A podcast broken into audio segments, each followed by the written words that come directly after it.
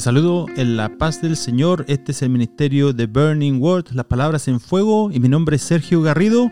Y quiero agradecer a todos quienes me han enviado mensajes de ánimo y que se han suscrito al canal y que también han compartido estos mensajes. Te envío un gran abrazo.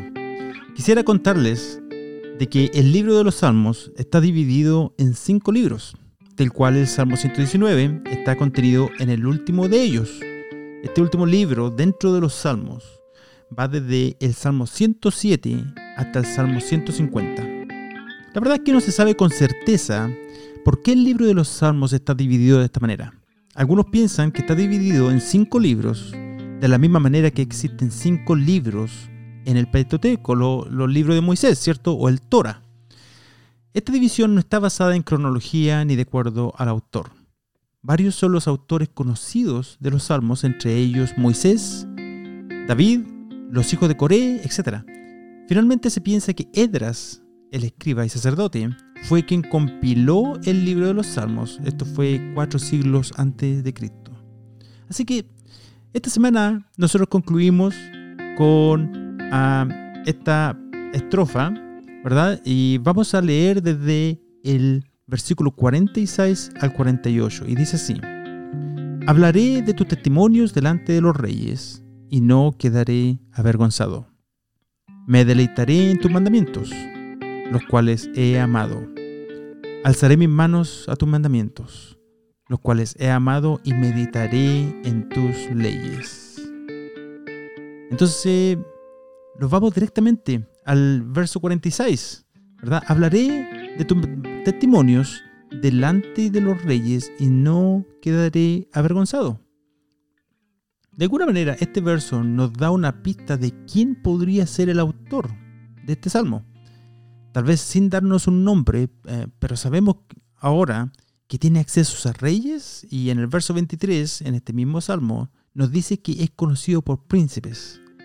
Sin embargo, podría referirse con más propiedad al caso de Daniel y otros israelitas valientes y fieles que hablaron ante Nabucodonosor, Belsasar y Darío. Y para esto, si tú quieres saber más acerca de esto, puedes ir en la Biblia al libro de Daniel, el libro de Edras y el libro de Nehemías. Son eh, libros que cuentan la historia de cómo ellos tuvieron esa, ese contacto y esa relación con reyes de ese tiempo, ¿verdad? De todos modos, él es alguien quien tiene un ministerio y un testimonio público, lo cual recalca el hecho de que tiene tanto más que perder en este conflicto. Y si quieres saber cuál es el conflicto, te animo a que escuches los capítulos anteriores. El hecho es que al pronunciar esta decisión, estamos, leamos nuevamente el versículo 46, dice, hablaré de tu testimonio delante de reyes y no quedaré avergonzado, lo hace sabiendo de que podría costarle tanto hablar delante de reyes la verdad de la palabra de Dios. La mayoría de las personas tratarían de manejarse con mucho cuidado en presencia de alguien importante, ¿verdad? Sobre todo sabiendo que tanto podría depender de ello.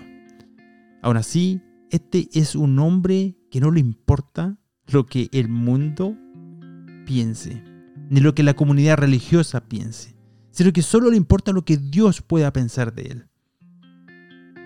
¿Y qué hay de ti? ¿Ya te decidiste todavía o estás dudando en tu mente? Si tuviera la oportunidad de hablar hoy y traer la palabra de Dios ante alguien en el trabajo y arriesgar la próxima promoción, ¿lo harías? O tal vez en la universidad, ese lugar donde se supone que debería caracterizarse por la libre expresión, pero que ya no lo es, sino que los que profesan ser cristianos son perseguidos. ¿Lo harías? ¿Estarías dispuesto a ir a la cárcel por la causa de Cristo? La verdad de la palabra de Dios es por naturaleza exclusiva. El mundo odia la verdad.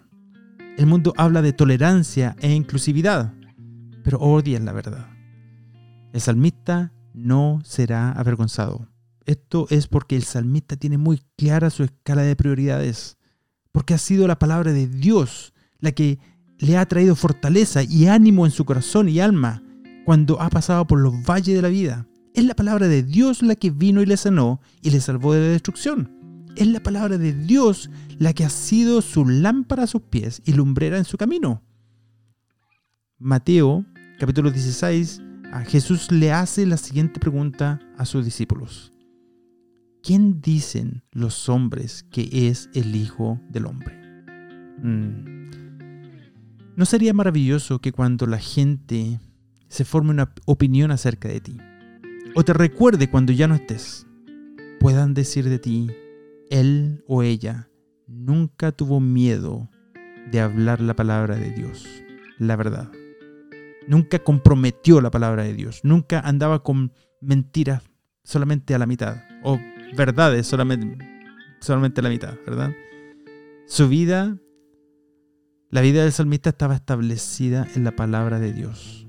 Este era el latido del corazón del salmista. Estaba anclado en la palabra de Dios. Y aquí Pablo, escribiéndole a los Gálatas, les dice en Gálatas capítulo 1, versículo 10, dice, ¿acaso busco ahora la aprobación de los hombres o la de Dios? ¿O trato de agradar a los hombres? Si todavía agradara a los hombres, no sería siervo de Cristo. Querido amigo, amiga, hermanos, es preferible estar con Dios en contra del mundo que con el mundo en contra de Dios. Y también Pablo, hablándole a Timoteo, 2 Timoteo capítulo 1, versículo 8, dice, Por tanto, no te avergüences de dar testimonio de nuestro Señor, ni de mí preso suyo, sino participa de las aflicciones por el Evangelio según el poder de Dios. Querido hermano hermana, el Evangelio es poder de Dios. ¿Verdad? El Evangelio no necesita ayuda, ni Dios tampoco. Especialmente no necesita la ayuda del mundo con todos sus, eh, sus principios anémicos, ¿verdad?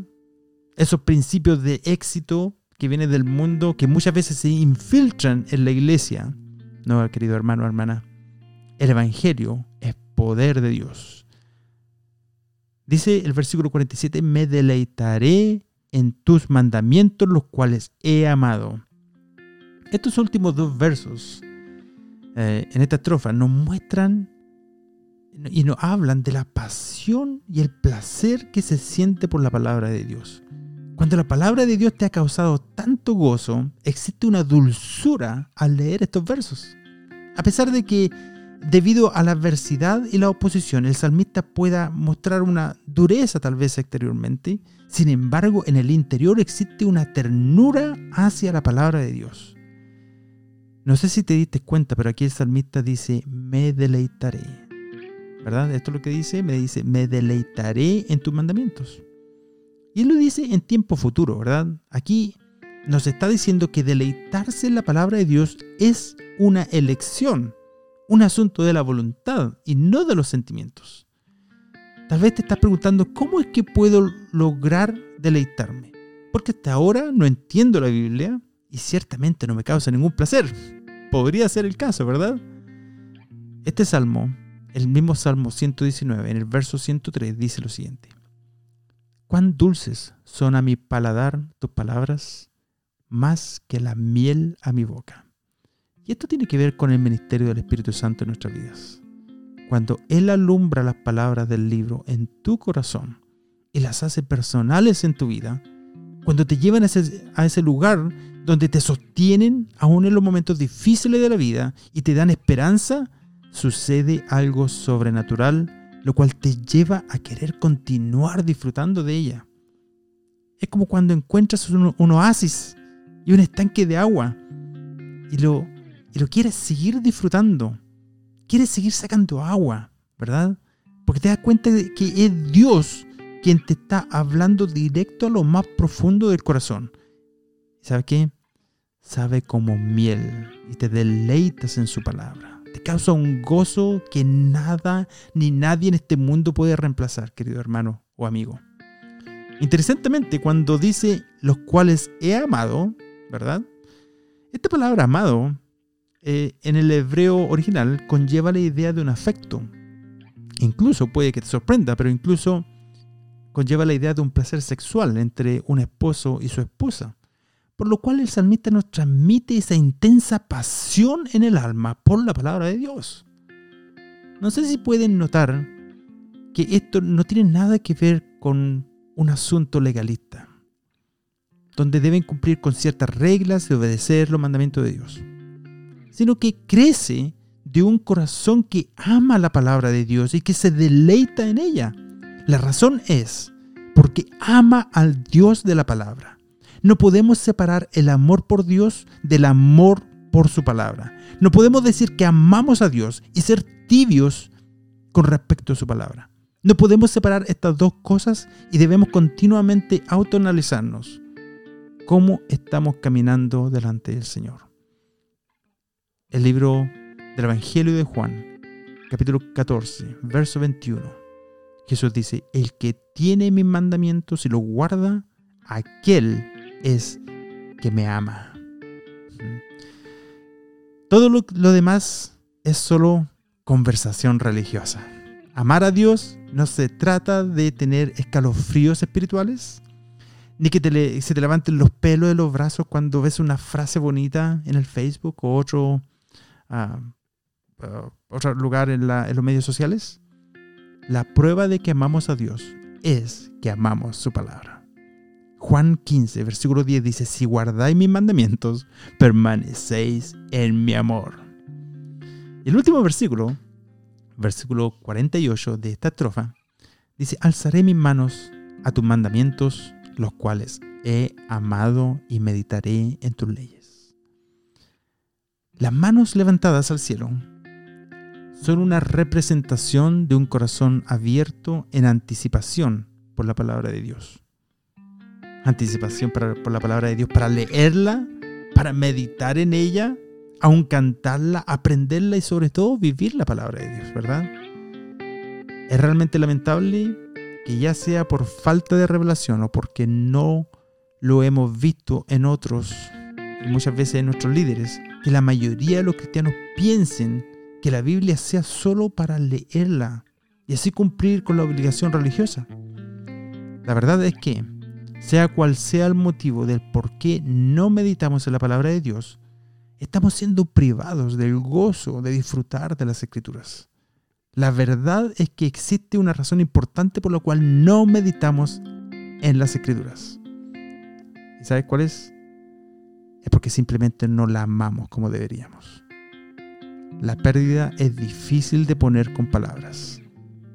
Y ya que no amamos como deberíamos la palabra, las consecuencias son lamentables. Nos reconocemos cuando se nos presenta un evangelio diferente. Nos reconocemos cuando se nos presenta un mensaje basado en la carne y no en el poder del evangelio, ni tampoco en el poder transformacional de la palabra de Dios. Romanos 1.16 dice, no me avergüenzo del evangelio, porque es poder de Dios para la salvación de todo aquel que cree, el judío primeramente y también el griego. En esta estrofa se nos ha presentado cómo un creyente maduro piensa, siente y elige el rumbo de su vida. Esto no es algo inalcanzable y a medida que crecemos en gracia y en el conocimiento de Jesucristo, creo que puede caracterizar nuestras vidas cristianas y nuestras almas. El poder sobrenatural de la Biblia es simplemente maravilloso. Un hijo de Dios armado con la palabra de Dios es perfectamente equipado para soportar y salir victorioso aún de los ataques y amenazas en contra de su alma. Yo te quiero animar a continuar meditando las escrituras. Este libro inspirado por Dios salvó al salmista de la tentación y la prueba y también lo puede hacer por ti todo para la gloria de Dios. Que el Señor te bendiga y será hasta la próxima semana.